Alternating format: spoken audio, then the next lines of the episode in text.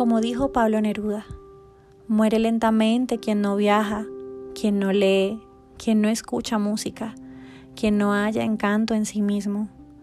Muere lentamente quien destruye su amor propio, quien no se deja ayudar. Muere lentamente quien se transforma en esclavo del hábito, repitiendo todos los días los mismos senderos, quien no cambia de rutina, no se arriesga a vestir un nuevo color o no conversa con desconocidos. Muere lentamente quien evita una pasión y su remolino de emociones, aquellas que rescatan el brillo en los ojos y los corazones decaídos. Muere lentamente quien no cambia de vida cuando está insatisfecho con su trabajo o su amor, quien no arriesga lo seguro por lo incierto para ir detrás de un sueño, quien no se permite al menos una vez en la vida huir de los consejos sensatos. Vive hoy, haz hoy, arriesga hoy, no te dejes morir lentamente, no te olvides de ser feliz.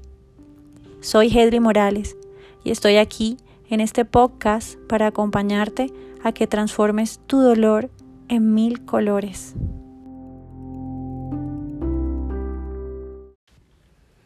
Bienvenidos a nuestro primer episodio de Duelo de Mil Colores. Estoy súper contenta de poderles compartir en este episodio esas experiencias que me han llevado a ser y a ser lo que hoy soy.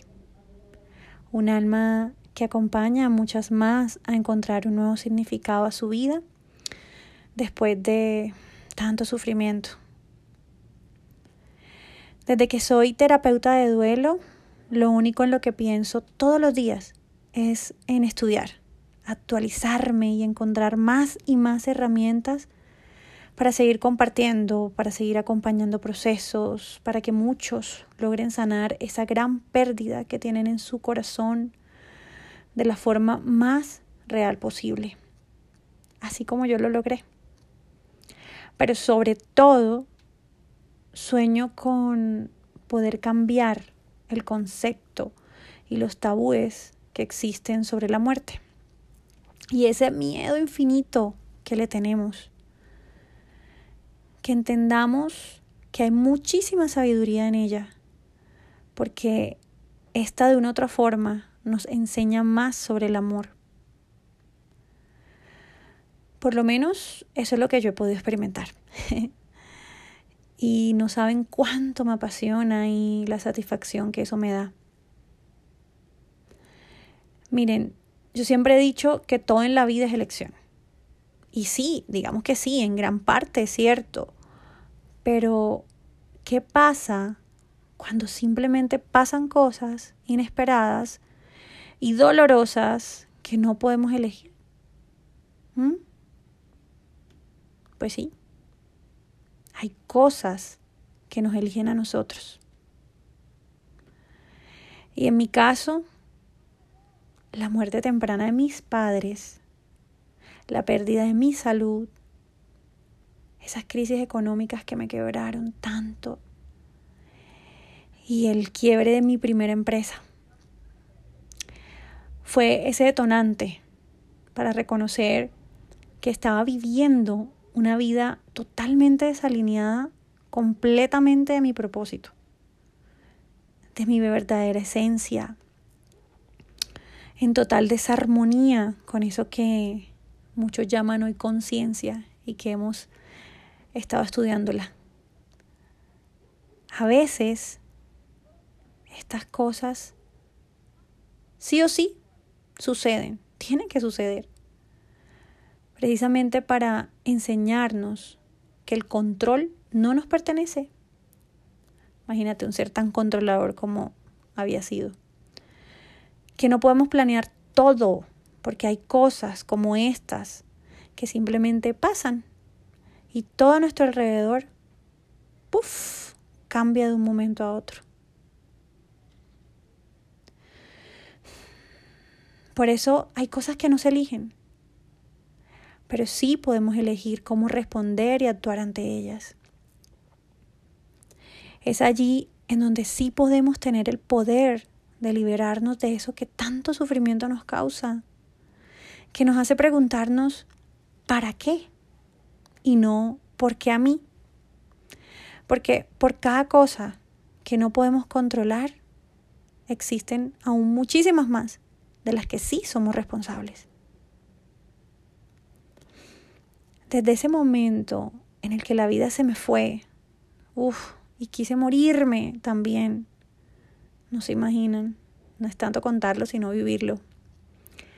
Dios siempre estuvo allí, aferrado a mí como un chicle, cuando yo tenía que haber sido la aferrada a Él. De muchas formas me lo hizo sentir. Unas veces era demasiado obvio y otras veces estremeciéndome el corazón y despertándome el cuerpo a empujones con eso que creemos sobrenatural. Sobrenatural. Yo la verdad lo llamo milagros, milagros de vida. Pero de todo esto solo me enseñó algo que hoy, en este episodio, te quiero compartir.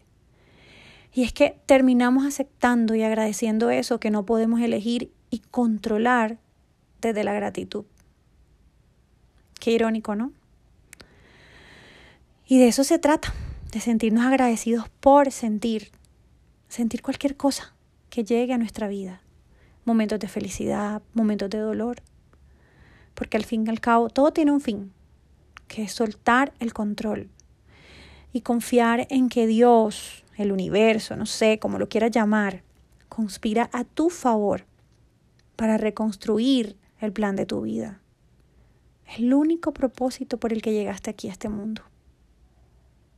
Tú. Así que respiro y me digo, hoy, en medio de mi tristeza, me amo. Hoy en medio de mi tristeza, me amo. Hoy, en medio de mi tristeza, me amo.